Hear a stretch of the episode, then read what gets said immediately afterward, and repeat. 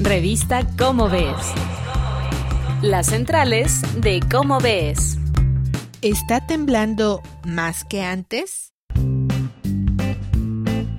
Querida audiencia de Radio UNAM, ¿cómo están? Yo soy Claudia Ogesto y estas son las centrales de Cómo Ves. Y como cada mes está conmigo Sergio de Regules, que viene a contestar una de las preguntas que todos los mexicanos nos hacemos. ¿Está temblando más? Septiembre es el mes de los temblores y específicamente el 19 de septiembre Creo que tienes muchas respuestas gracias a las centrales de Cómo ves. Te escuchamos, Sergio. Hola Claudia, me da mucho gusto saludarte a ti y a nuestros radioescuchas otra vez. El artículo que escogí para esta vez está en el número 238 de Cómo ves, de septiembre de 2018.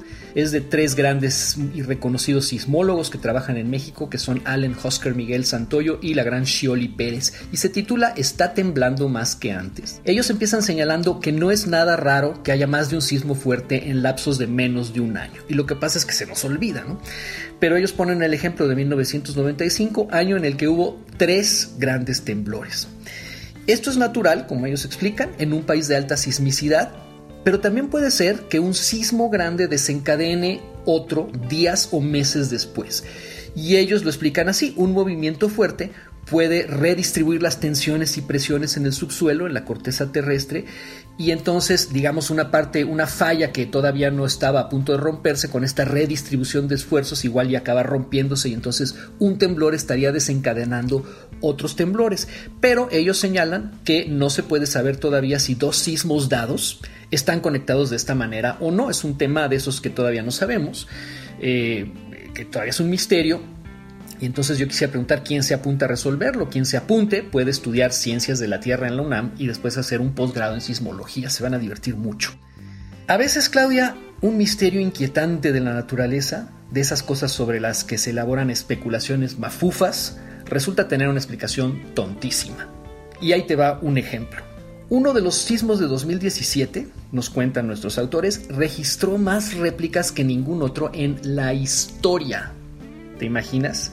entonces uno podría decir, ajá, está pasando algo, ¿no? Ahora tiembla más, la tierra nos está queriendo decir, y pues no, mira, los autores nos explican muy bien que esto se debe simplemente a que el Servicio Sismológico Nacional ha instalado muchas más estaciones sismológicas con aparatos más sensibles, entonces eso explica que ahora detectemos y nos enteremos de más temblores y que en ese caso hayan detectado muchas más réplicas, o sea, adiós teoría mafufa, no tiene nada de particular.